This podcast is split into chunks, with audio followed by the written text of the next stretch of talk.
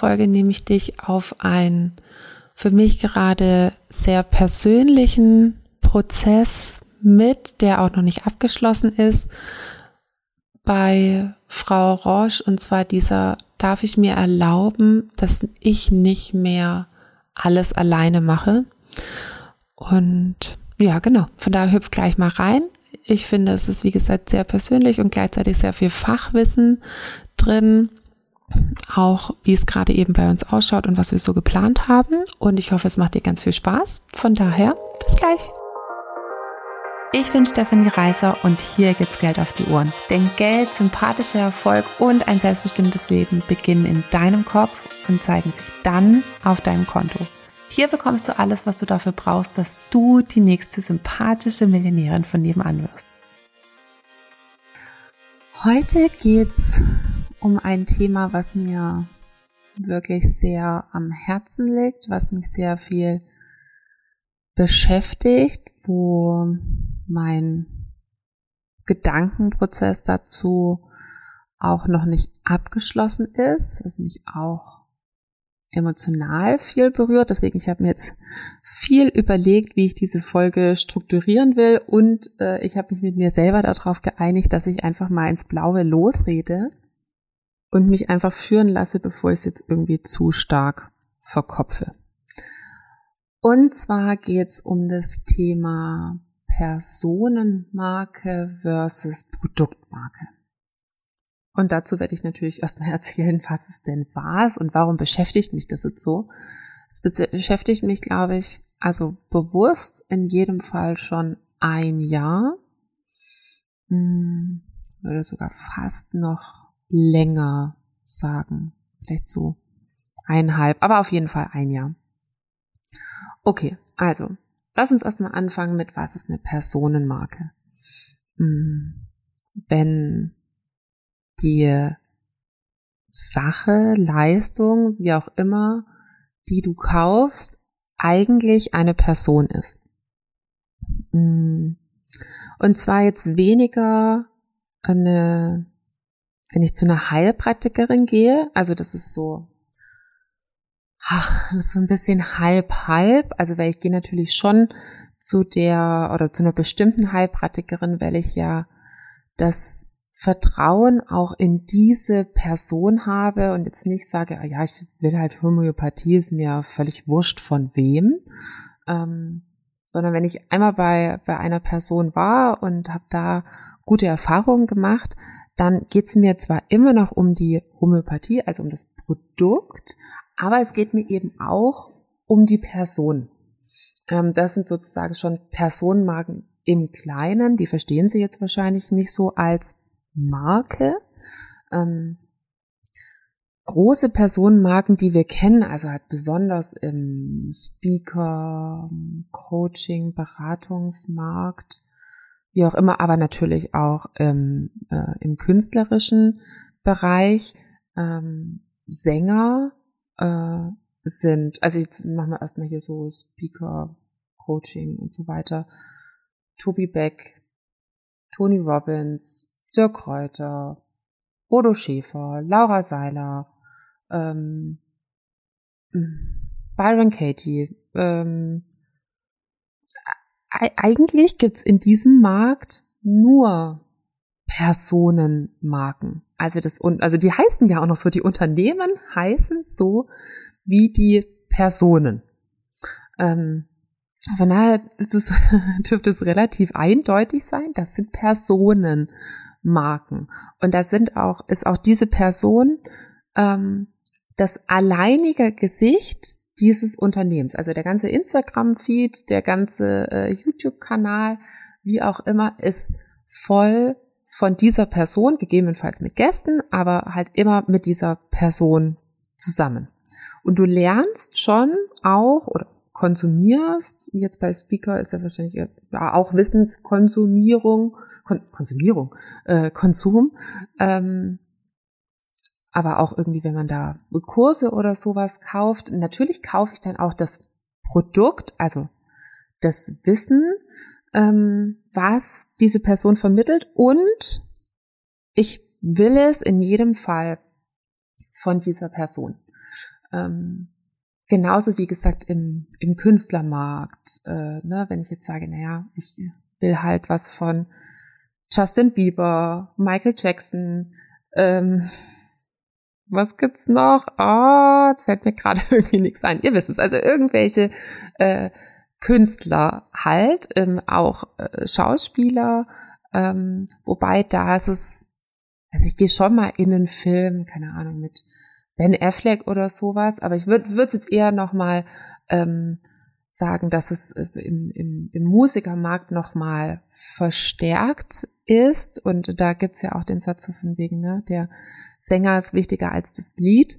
Ähm, das kann vielleicht irgendwie ein mittelmäßiges Lied sein, aber wenn das dann ein bestimmter Sänger oder eine bestimmte Sängerin ähm, singt, dann ist es auf einmal irgendwie was ganz Tolles.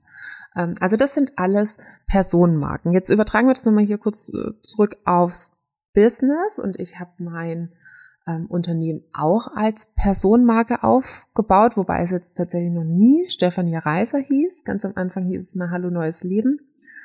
Dann hieß es äh, Millionärin von nebenan und jetzt heißt es Frau Orange. Ähm, also man stimmt, stellt auf jeden Fall schon mal fest, die einzige Konstante bei mir ist die Veränderung. ähm, Genau, und ich habe es trotzdem als Personenmarke aufgebaut, weil ich ähm, ganz lange das alleinige Gesicht war, bin, wie auch immer. Deswegen haben wir jetzt den Podcast. Ähm, und alle Kurse von mir waren, alle Videos von mir waren, ähm, einfach alles von, von mir kam. Und ich würde das für einen Businessaufbau auch immer, also wenn es ein Produkt hergibt, ähm, immer, immer, immer, immer, Moment, ähm, immer empfehlen, das so zu machen, weil Menschen kaufen von Menschen. Und es gibt drei wesentliche Erfolgsfaktoren, die zusammenkommen müssen, dass Menschen kaufen. Und ein wesentlicher Faktor, neben zwei anderen, ist, ich vertraue dir. Ich vertraue dir als Anbieter dass, wenn ich dir mein Geld gebe, das ist ja das, was ich mache, wenn ich was bei dir kaufe, ähm, dass ich dann das Gefühl habe, es ist nirgends anders besser aufgehoben. Weder auf meinem Sparbuch, noch in meinem Geldbeutel, noch in meinem Rentenfonds, noch sonst irgendwo. Es ist bei dir am besten aufgehoben. Das ist das, ich vertraue dir als Anbieter. Und ähm, wir vertrauen halt also das ist ein Faktor, das ist auch bei Produkten so tatsächlich. Also diesen Faktor nehmen sich auch Produktmarken zu äh, oder machen sich den auch zunutze ähm, über Testimonials oder über Markenbotschafter. Ne? Warum macht jetzt Roger Federer Werbung für eine Uhr?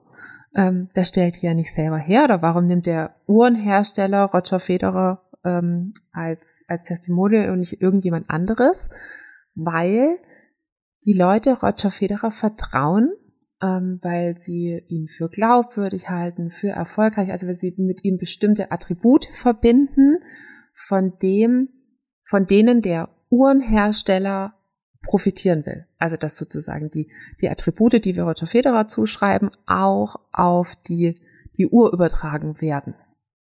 Und ne, also gibt's bei allen möglichen Sachen, wenn ähm, irgendwelche Fußballer oder was weiß ich halt für, für Autos Werbung machen oder sowas. Also aus diesem Grund gibt es, ähm, gibt es Testimonials, Markenbotschafter, weil sich Produktmarken diesen Faktor zunutze machen, ähm, dass Menschen von Menschen kaufen und dass Menschen Menschen vertrauen. Also ich vertraue dir als Empfehlende oder als Anbieter und deswegen kaufe ich. Wohingegen, wenn ich ein Produkt verkaufe, das ist halt, ähm, ja, ist halt kein Mensch. Also wie baue ich Vertrauen zu einem Produkt auf? Im Endeffekt auch über ähm, Testimonials, ganz viel über Zahlen, Daten, Fakten, da und da hergestellt, so und so zertifiziert, kann das und das, XYZ, aber das sind alles rationale Argumente und es sind auch alles vergleichbare Argumente. Und die meisten Anbieter wollen halt raus aus der Vergleichbarkeit und auch raus aus dem rein Zahlen, Daten, Fakten, weil ich emotionalisierte Produkte eben auch nochmal zu ganz anderen Konditionen verkaufen kann, weil sie dann eben Emotionen, also Emotionen kann man halt nicht vergleichen. Ne, es gibt jetzt keine Statistik für das Auto löst so und so viele Emotionen bei Ihnen aus und das Auto löst so und so viele Emotionen bei Ihnen aus und deswegen kaufen Sie halt A oder B. Ähm, nein, es gibt eine, eine irrationale ähm, Komponente bei Kaufentscheidungen, die die entscheidende Komponente bei Kaufentscheidungen ist. Ähm, wir ziehen die dann zwar immer noch mal sozusagen durchs Gehirn und sagen dann, ja, aber ne, es hat auch hier bessere Akkulaufzeit oder niedrigeren Verbrauch oder ich krieg eine längere Laufzeit ähm, über äh, an sich oder hier noch ein Workbook und da noch das und da noch da. Aber im Endeffekt habe ich das ähm, völlig irrational und emotional diese Entscheidung getroffen und versuche sie mir dann noch ähm, übers Gehirn zu rechtfertigen.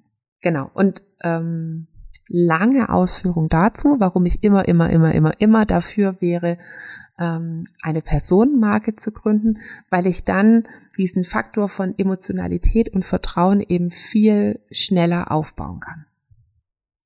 Inklusive, weil es mir die Möglichkeit gibt, mich aus der Vergleichbarkeit rauszunehmen, weil es gibt halt nun mal mich nur einmal und dich gibt's übrigens auch nur einmal. Ähm, es ist gar nicht ironisch gemeint oder besser gesagt, das ist so ein bisschen ironisch gemeint, weil ich ganz oft gefragt werde, ja, ähm, was kann ich denn jetzt machen, wenn ich jetzt kein einzigartiges Produkt habe? Wer hat denn ein einzigartiges Produkt? Und selbst wenn du heute irgendwas findest, was einzigartig ist, dann kann auch morgen jemand um die Ecke kommen und das auch machen. Das ist auch nicht mehr äh, einzigartig. Ähm, was es einzigartig macht, ist wenn dann du, ist wenn dann deine Kommunikation, weil du bist halt unvergleichbar, ne? Oder deine Kommunikation kann unvergleichbar sein, kann Emotionen auslösen, die niemand anderes auslösen kann, auch bei einem objektiv vergleichbaren Produkt und auch, äh, auch Dienstleistungen sind objektiv irgendwo vergleichbar. Ne? Also muss jetzt nicht nur Kaugummi mit Kaugummi ähm, vergleichbar sein, sondern auch ähm, Coachings, Beratungen, was weiß ich, ähm, Grafikdesigns und so weiter, Heilpraktiker-Tätigkeiten, ähm, die sind auch auf einer bestimmten Ebene vergleichbar. Ähm, genau. Und so kam es also, dass ich eben auch mein Unternehmen als Personenmarke aufgebaut habe und äh, was es mir dann eben auch erlaubt hat, ähm, so schnell so erfolgreich zu sein, weil ich das eben auch geschafft habe, sehr ähm, sehr gut und sehr schnell Vertrauen zu äh, Interessenten aufzubauen und ähm, dann auch offensichtlich eben abgeliefert habe. Ne? Also das eine ist ja Fähigkeiten in, ähm, in Marketing oder in Kommunikation und Verkauf, ähm, wo ich immer sage, ne, also was verkauft zu bekommen, ist eigentlich nur eine Frage des Lernens, das hinzubekommen, einen glücklichen Kunden machen. Da gehört dann äh, auch nochmal mehr dazu, dass jemand halt wieder kauft oder dich weiterempfiehlt oder ein Upgrade bucht oder wie auch immer. Und an dieser Stelle sei gesagt, man braucht beides. Also, man, also zumindest für eine erfolgreiche Selbstständigkeit brauchst du die Kompetenzen vor dem Kauf, dass es überhaupt zum Kauf kommt. Und du brauchst natürlich die Kompetenzen nach dem Kauf, um einen glücklichen Kunden zu machen, um einen Wiederkäufer zu machen. Aber das ist nochmal ein anderes Thema. Genau, also in jedem Fall hatte ich halt offensichtlich diese ähm, zwei Komponenten vor und nach dem Kauf und ähm, das hat mir auch, also das hat wie gesagt Millionären von nebenan so schnell so erfolgreich werden lassen. Und es gibt immer Phasen, oder es gibt immer Sachen, die funktionieren für eine bestimmte Zeit oder sie funktionieren für ein, ähm, für ein bestimmtes Maß. Da sind ähm, bestimmte Herangehensweisen einfach die genau richtigen. Ist bei Skalierung auch so, ne, dass wenn ich jetzt sage, irgendwie, ich fasse mehrere Kunden in einer Gruppe zusammen, dann, hm, also wir haben jetzt mal so für uns gesagt, 40 Leute kann ich im Überblick haben. Na, wenn ich mit 40 Leuten irgendwie ähm, über ein, jetzt nicht einmal, aber über einen längeren Zeitraum zusammenarbeite, dann kann ich die alle noch einzeln als Person wahrnehmen. Ich kann die irgendwo auf dem Schirm haben, ihren Prozess mitverfolgen.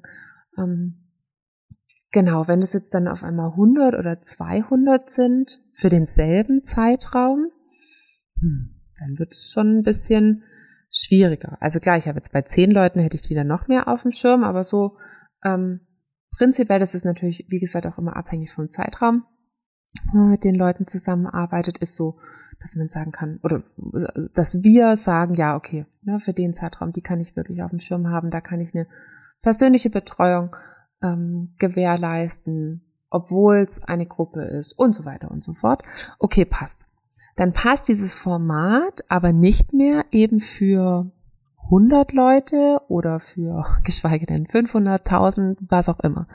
Ähm, in dem Fall könnte ich dann, was könnte ich dann machen? Ne? Ich könnte jetzt zum Beispiel die Gruppen splitten, ähm, dass ich, wenn ich mit mehr Leuten arbeiten will, dann mache ich halt einfach zwei, drei, vier Gruppen und erzähle das Ganze halt zwei, drei, vier Mal ähm, entweder ich oder dann über, dass man über Mitarbeiter skaliert, also dass man mehr äh, Kunden annehmen kann bei gleichbleibender Qualität, aber mit mehr Mitarbeitern.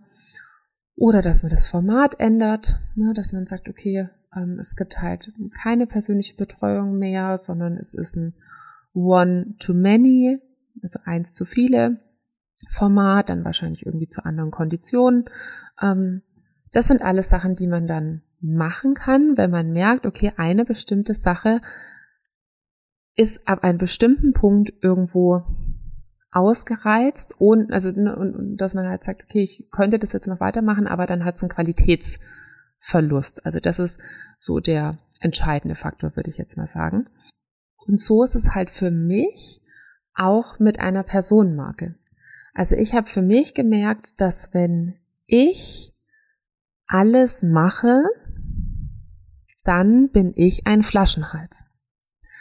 Und entweder es geht dann auf, oder es geht dann auf Kosten der Qualität an bestimmten Punkten. Und ich habe es eine, eine ganze Zeit lang eben noch versucht, dass ich alles mache. Und ähm, dass es nirgends sozusagen an Qualität runtergeht bei den Kunden. Und dann ist es halt an Qualität runtergegangen, ähm, was meine Freizeit angeht, was meine Familie angeht. Ähm, weil natürlich irgendwie, ne, wenn, wenn dann ich eben alles mache und alles an mir hängt, dann muss ich irgendwo mehr arbeiten. Ich kann ja dann da meine, meine Zeit nicht skalieren. Ne? Ein Video, das ich mache, braucht halt genau so viel Zeit, wie es braucht, bis dieses Video fertig ist. Da kann ich in der Zeit dann nichts anderes machen.